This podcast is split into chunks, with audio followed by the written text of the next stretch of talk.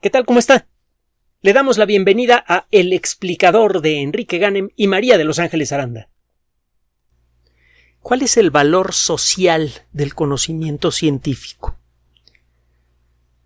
A estas alturas, a 400 años de los primeros trabajos de Galileo, ya deberíamos tener muy clara la respuesta. toda la tecnología que tenemos depende de la ciencia. La ciencia, por su forma de trabajar, nos enseña a confiar más en la evidencia que en nuestros propios juicios, así que por su solo ejemplo la ciencia nos ayuda a entender qué demonios significa vivir en sociedad y en particular qué demonios significa vivir en una sociedad democrática. Y finalmente la ciencia nos ayuda a nos ayuda a crearle sentido a la existencia mucha gente a veces pasa su vida entera buscándole sentido a la existencia y la realidad es que la existencia por sí misma parece no tener sentido. Ese es nuestro trabajo. Nos corresponde a nosotros buscarle un sentido a la existencia. Lo que nosotros construimos y la ciencia nos ayuda a eso, al darnos perspectivas sobre lo que es el mundo y sobre lo que somos. Pero bueno, el caso es que a pesar de los años que han transcurrido desde que nació la ciencia moderna, todos los días, todos los años y en todo el mundo es necesario repetir el mismo ejercicio. Es necesario justificar la existencia de la ciencia, sobre todo cuando ve usted trabajar a un científico individual. Por ejemplo, la gente que se dedica a trabajar en la mecánica cuántica parece que no vive en este planeta. La mecánica cuántica es una disciplina que vaya el solo explicar cuál es la base de la mecánica cuántica es todo un reto. Desde que fue desarrollada como disciplina completa eh, a finales de la década de los 20, principio de la década de los 30 del siglo pasado, em, empezó a quedar claro que la mecánica cuántica es una disciplina práctica muy útil si no se sale de las matemáticas que la describen, pero si trata de poner en palabras los conceptos básicos de la mecánica cuántica se mete unos problemas espantosos. Eh, he comentado en otras ocasiones que con alguna regularidad ocurren encuentros entre expertos en mecánica cuántica para tratar de ver cómo demonios explican las bases de la mecánica cuántica en palabras llanas. Y lo que han encontrado es verdaderamente espectacular aunque eso eh, es tema de otra, de otra plática. Si usted trata, usted puede explicar en palabras llanas qué le ocurre a un electrón cuando se mueve por el espacio, pero solo si acepta que la naturaleza básica del universo es muy diferente a la que percibimos con nuestros sentidos. Eh, la mecánica cuántica casi casi exige la existencia de, no casi casi exige la existencia de otras dimensiones espaciales además de las que podemos conocer y eh, está primero pidiendo por las buenas y ahora empezando a exigir por las malas la existencia de otros universos. La, mecánica cuántica es una disciplina eh, a la que hay que acercarse con mucho cuidado, es fácil perderse en el camino y acabar en rollos esotéricos o simplemente mal fundamentados, pero el caso es que es una disciplina eh, que cuesta mucho trabajo llevársela a una persona que le tiene que tiene desinterés o incluso tirria por la ciencia. Cuando ve usted trabajar un experto en mecánica cuántica, pues lo ve dibujando unos símbolos raros en los pizarrones símbolos que no aparecen ni siquiera muchas veces en los libros de cálculo diferencial e integral. ¿Quién sabe qué matemática rara usan estas personas para expresarse? Cuando los oye uno hablar de su tema, el resultado es igual o peor. acuden a congresos internacionales todos los años, se intercambian ideas, etc. Y lo único que parecen conseguir son nuevas formas, nuevas ecuaciones igualmente impenetrables. Su único fruto parecen ser trabajos de investigación que solamente pueden leer ellos y uno que otro loco que se acerca a esa disciplina. Hay trabajos que probablemente son leídos por 100 o 200 personas en todo el mundo y que han costado establecer los centros de investigación, mandar a estas personas a hacer sus doctorados, mandarlas a hacer sus reuniones internacionales, publicarles sus trabajos, etcétera, etcétera, etcétera. Y encima de todo, como si no fuera suficiente, muchas veces para hacer los pocos experimentos que se hacen en mecánica cuántica, relativamente hablando, necesitan máquinas como el LHC, este superacelerador que es tan grande que muchas ciudades medianas quedarían inscritas en su interior y de hecho hay una de ellas. El CERN, el Centro Europeo de Investigaciones Nucleares, tiene calles con nombre. Si usted quiere enviar una carta necesita conocer la dirección entre qué calle y qué calle se encuentra el edificio a donde quiere usted enviar eh, su cartita.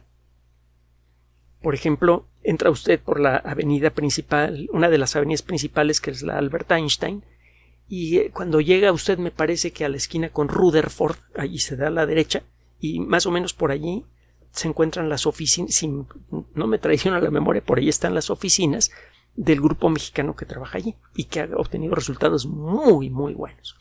Bueno, eh, es una disciplina cara, es una disciplina abstrusa, tan, tan rara que no hay forma de explicarla, o cuando menos eso parece, en términos llanos. El explicar qué es lo que hace un biólogo, pues sí se puede acabar explicando en términos llanos. Incluso la gente que trabaja en ingeniería genética, lo que hace un experto en mecánica cuántica, ¿para qué sirve? Bueno, en otras ocasiones hemos dicho, y esto, esto es un dato que no dan los expertos en mecánica cuántica, es un dato que viene de economistas, que aproximadamente el 30% del PIB mundial viene directamente de la mecánica cuántica. Y esa proporción sigue creciendo porque las comunicaciones, en sus distintas manifestaciones, que incluyen redes sociales, correos electrónicos, todo eso, están ocupando un lugar cada vez más importante en la economía. Entonces, la disciplina sirve para algo. Pero bueno, fuera de un cierto ámbito muy estrecho, por ejemplo, el diseño de circuitos electrónicos para computadoras, ¿para qué más sirve la mecánica cuántica? Por ejemplo, ¿cómo podría la mecánica cuántica ayudar de manera directa a reducir el impacto ambiental de una industria como la aviación? Y no nada más la aviación, también el transporte de mercancías por barco que es algo extraordinariamente contaminante. Un solo barco gigante cargado con contenedores, en un solo trayecto, puede contaminar a veces mucho más que todos los automóviles de una ciudad mediana en un año. Y la cantidad de barcos cargados con contenedores que están cruzando de un lado al otro del mundo es enorme. Incluso ahora que estamos viviendo una crisis de suministros producida por el retraso en la producción industrial, disparado por la pandemia de COVID-19. Si se hubiera pagado a tiempo el trabajo de los expertos en ingeniería genética, en biología molecular, etcétera, habríamos tenido las vacunas mucho antes, antes de la pandemia. La pandemia nos habría encontrado ya preparados y esta situación no se habría presentado. Pero bueno, ese es otro motivo de berrinche diferente. Ahora, las buenas noticias. ¿Qué tiene que ver la mecánica cuántica con reducir drásticamente el impacto ambiental de la aviación o de la transportación de mercancías en barco. Y esos son solo dos ejemplos. Seguramente a usted se le van a ocurrir otros más para la tecnología que le voy a mencionar. La metalurgia es una eh, ciencia que por mucho tiempo fue como un arte negro. Solamente algunas personas con un cierto no sé qué sabían cómo mezclar ciertos metales para obtener aleaciones altamente resistentes que no sufrieran fácilmente de corrosión, que soportaran temperaturas muy elevadas, que fueran resistentes a la, a la, fractura y a otros esfuerzos. Poco a poco, con el paso de miles de años, fuimos encontrando los, los principios lógicos de la metalurgia. Los metales eh, nuestro conocimiento sobre metales ha marcado la historia de la sociedad humana. La edad del bronce, la edad del cobre, la edad del hierro. En cada una de esas etapas nuestro conocimiento sobre metales nos permitió crear herramientas que a su vez conformaron la estructura completa de la sociedad. Mejores herramientas para construir casas, para atrapar animales, hasta para ir a la guerra. Y todavía ahora, el descubrir nuevas aleaciones puede tener un efecto en, sistémico en la economía mundial, es decir, un efecto que afecta a toda la economía, a todo el sistema. Este término eh, efecto sistémico lo usan primero los médicos, los biólogos, para referirse a sustancias que afectan el comportamiento entero del cuerpo, pero ahora se utiliza en muchos otros ambientes desde hace algunas décadas. Bueno, es otra de las cosas que luego hace la ciencia, le regala a la sociedad humana palabritas para echarse rollos que, suenen interesantes. Bueno, el caso es que la mayoría de las aleaciones metálicas tienen dos o tres metales diferentes. Hay dos o tres componentes diferentes. El hacer componentes que tengan más, más elementos es exponencialmente más complicado. Si usted empieza a mezclar cantidades más o menos conocidas de cobre y de oro, por ejemplo, usted puede, al cabo de poco tiempo de hacer experimentos, empezar a darse una idea de qué es lo que necesita hacer para generar un objeto hecho principalmente de oro, pero que tenga una resistencia física especialmente grande. El oro se marca hasta con la uña, el oro puro. Si usted quiere una aleación de oro que tenga mucho oro y que no se marque con la uña, que sea resistente, pues puede estimar la cantidad de otras cosas que tiene que echarle a la mezcla sin demasiado esfuerzo como consecuencia del trabajo de, muchas personas que se han dado cuenta que en distintas proporciones de, cosas que le va agregando usted al, oro se van consiguiendo aleaciones cada vez más resistentes a esfuerzos físicos como por ejemplo un rayón o un golpe. Usted, al cabo de poco tiempo de hacer experimentos con aleaciones sencillas, puede estimar qué es lo que debe hacer para producir una aleación con una X resistencia a la alta temperatura o a los rayones o a lo que usted quiera. Si usted trata de hacer eso con una aleación que tenga tres elementos diferentes, la situación se complica bastante más que cuando trata de hacerlo para dos. Si trato de hacerlo para cuatro, ya cuesta mucho trabajo predecir cómo se va a comportar eh, una aleación al irle cambiando la proporción de, de cualquiera de los cuatro elementos que le integran. Si quiere ponerse a hacer experimentos, tiene que hacer montones de experimentos. Experimento número uno. vamos a mantener el porcentaje de hierro constante, vamos a variar el de manganeso, vamos a mantener constante también el de níquel y el de vanadio, por inventarme algo. Y eh, hace usted 10, 15, 20 aleaciones diferentes, a lo mejor le cuesta mucho trabajo porque necesita alta temperatura, técnicas especiales para mezclar el metal, y una vez que consigue la aleación la somete a pruebas, a ver qué tanto aguanta la tracción, el, el, el ser estirada la pieza metálica sin romperse, cuánto soporta de torsión, cuánto soporta la oxidación, que también soporta los golpes sin fragmentarse, qué tan pesada es por, eh, por eh, centímetro cúbico, qué, densidad tiene. el, eh, hace usted una aleación y se pone a estudiar un montón de factores diferentes y luego hace otra aleación y luego hace otra aleación y luego hace otra aleación en la que va variando únicamente uno de los cuatro factores que tiene. Y luego hace lo mismo para los otros factores. Cada experimento cuesta mucho tiempo y mucho dinero. Entonces, estudiar las propiedades de aleaciones que tengan cuatro factores ya es bastante difícil. Ahora, tiene tiempo, tiene años, cuando eh, menos desde 1981, 82, una cosa así, que comenzaron a ser publicados algunos trabajos teóricos que sugieren que el hacer aleaciones con cinco elementos diferentes podría producir productos finales muy atractivos, materiales ultra resistentes a la alta temperatura, que no se oxidan incluso en las peores circunstancias, que soportan muy bien los golpes, que soportan muy bien todo y que además son muy ligeras. Tiene tiempo que, que se, se sospecha eso. En, en 1995, un investigador, Yen Wei Ye, desarrolló la primera técnica para desarrollar aleaciones con cinco elementos. A estas mezclas se les llama mezclas de alta entropía. La entropía es uno de esos conceptos de la mecánica cuántica que a veces resultan un poquito complicados de explicar. Tiene que ver con el desorden aparente en un sistema. Si usted ve la estructura atómica de una aleación que tiene cinco factores diferentes, y, cada átomo lo representa como una pelotita, pues le parecerá que, este, que, esta representación atómica de, de, esta aleación de cinco elementos está tan desordenada como los chicles de bola en las máquinas que venden chicles bola. No parecen tener ningún orden las bolitas de, distintos colores.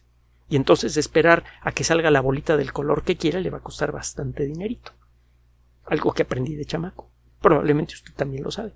Bueno, el caso es que estas aleaciones, para no meternos en demasiados detalles de qué demonios es la entropía y cómo se aplica el concepto de entropía aquí, en estas aleaciones existe un desorden aparente en la distribución de los cinco elementos, que en el caso de las bolitas de color estarían representados por bolitas de cinco colores diferentes en la mezcla.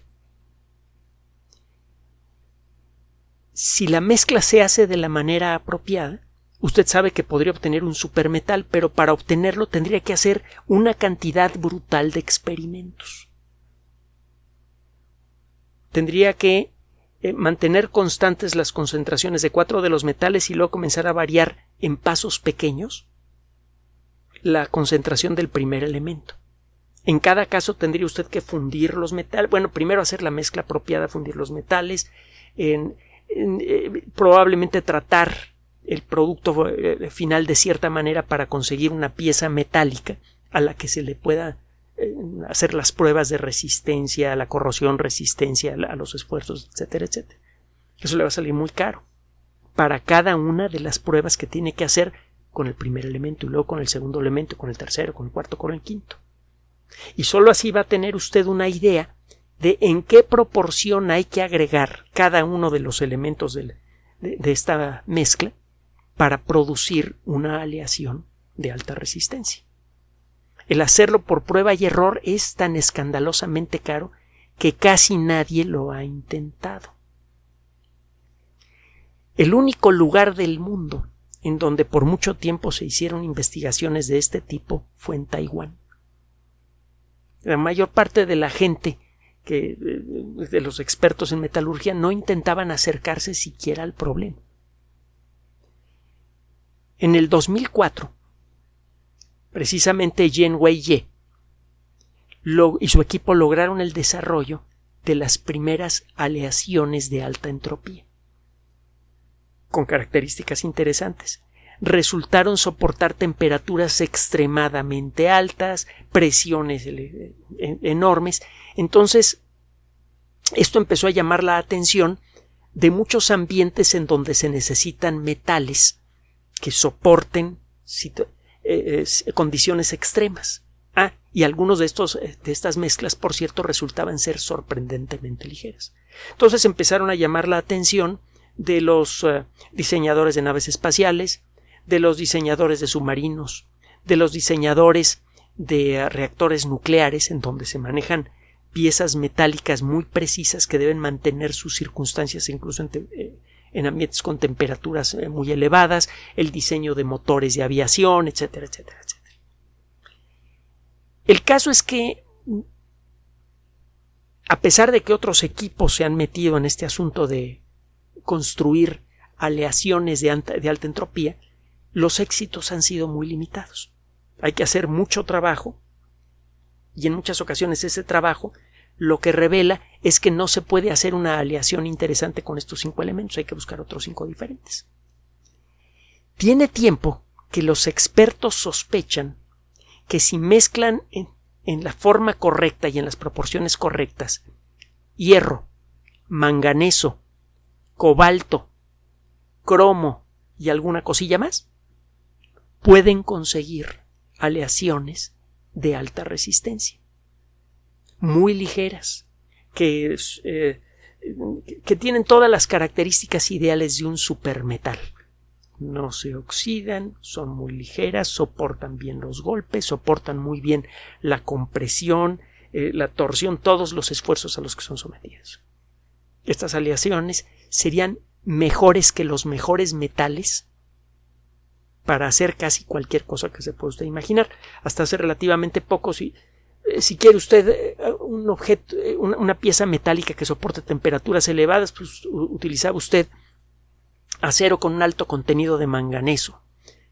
Si quería usted hacer una herramienta de acero con una enorme resistencia a los esfuerzos, la hacía usted con cromo y con vanadio, además de hierro.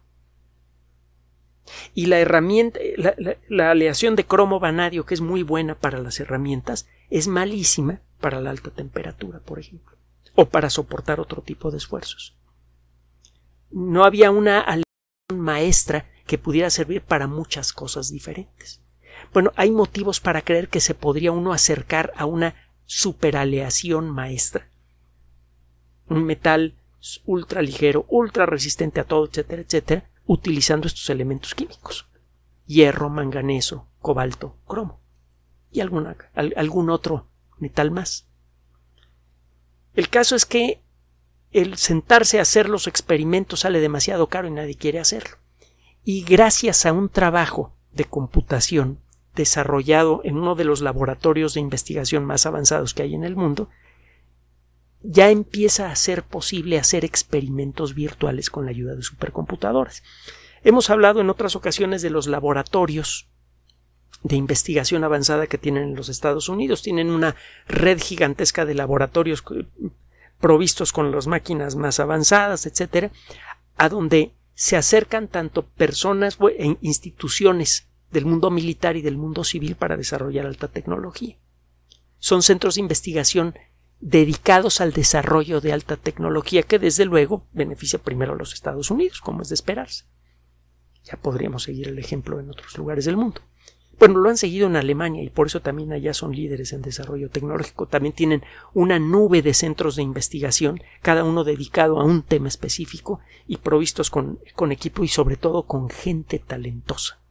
Bueno, el caso es que en el laboratorio Ames, Ames, así se escribe, A-M-E-S, búsquelo en la, en la Wikipedia, es más, busque el sitio electrónico del laboratorio Ames, Ames Laboratory, acaban de desarrollar una herramienta computacional que opera en supercomputadoras que parte de principios básicos de la mecánica cuántica para diseñar aleaciones de metales y eh, ponen un, eh, hay, un documento publicado en una de las revistas más importantes del mundo de la física que se llama Physical Review en la sección de letters. Acuérdese que los letters, que traducido directo al español es cartas, eh, son comunicaciones breves, son artículos de investigación de dos o tres páginas, en donde un grupo de investigación reporta un avance en su trabajo de investigación. Son artículos de investigación breves, pero con, mucho, eh, mucho contenido sabroso. Son artículos muy formales, pero muy, muy cortitos.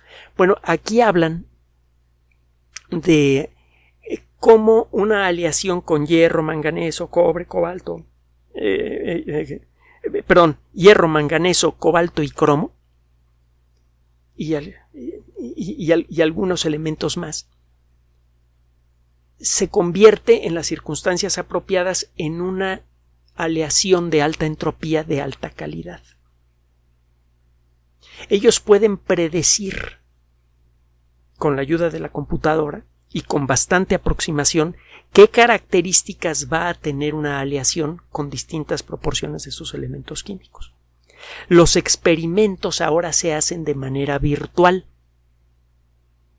Usted puede lanzar a una supercomputadora, de esas que pueden realizar centenares de miles de millones de millones de operaciones aritméticas por segundo, puede lanzar una de estas máquinas, como la que tiene el laboratorio Ames, a simular muchas aleaciones diferentes con distintas proporciones de estos elementos químicos. Y el mismo sistema puede elegir las mejores. Usted le da el criterio. Búscame, por favor, aleaciones que tengan tales y tales características. Arranca la computadora y nada más se sienta a ver cómo la computadora, basándose en lo que sabemos de mecánica cuántica, hace la predicción de las características de distintas aleaciones y con base en eso dice, mira, las 10 mejores aleaciones para las características que tú me dices son esta, esta, esta, esta, esta. Entonces nada más hay que hacer 10 experimentos para ver si el sistema está en lo correcto.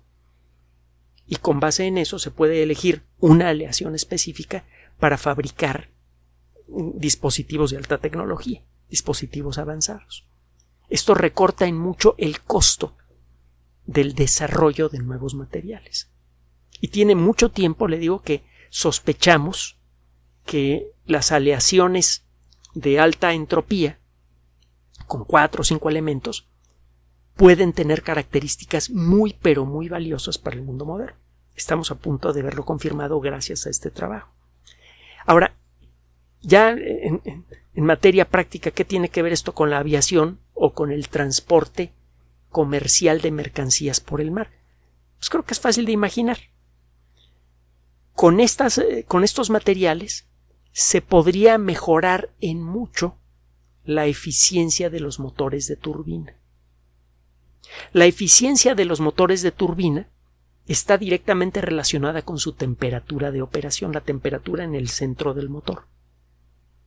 Si usted puede aumentar un poquito la temperatura en el centro del motor, la eficiencia aumenta mucho. Gasta menos combustible para llevar a un avión de X peso por una X distancia. Si usted mejora unas pocas piezas metálicas en el interior de la turbina de un avión que son mucho más pequeñas en conjunto que el escritorio en el que estoy preparándole esta cápsula, usted puede hacer que un avión consuma muchas menos toneladas de combustible cada vez que cruce el Atlántico. Si esto lo lleva a todos los aviones del mundo, usted puede conseguir un ahorro muy importante en el uso de combustibles de una de las industrias más cruciales para el funcionamiento correcto del mundo moderno, que es la industria aeronáutica. Podría reducir en mucho el impacto ambiental de la, de, la eh, de, la industria aeronáutica y al mismo tiempo aumentar su volumen de trabajo. Usted puede meter más aviones en el aire con menos impacto ambiental. Y esto tiene desde luego un montón de otros vericuetos. Gasta usted menos combustible, se ahorra dinero. No solamente está pegándole menos al ecosistema, le está pegando menos a su bolsillo. Y lo mismo puede ocurrir con elementos cruciales de grandes barcos, que en la actualidad necesitan piezas de metal bastante grandes para darle estructura al barco. Usted podría hacer barcos mucho más ligeros que requieren mucho menos combustible para moverse y que al mismo tiempo serían mucho más resistentes que los barcos actuales. Esto significa que cada cruce del Atlántico de uno de estos barcos involucraría un gasto mucho menor de combustible, con mucho menos impacto ambiental. Esto además reduce el costo de operación del barco y esto reduce el impacto que tiene el costo de operación del barco en el costo de las mercancías. Además, con las aleaciones apropiadas, y esto vale para barcos y aviones, y también para automóviles de combustión interna, al generar metales que soportan mejor la fricción, el tiempo de vida de los motores aumentaría mucho, eso reduciría en mucho el costo del mantenimiento y aumentaría mucho la confiabilidad. No importa por dónde le mire usted, acaba ganando en dinero y en impacto ambiental.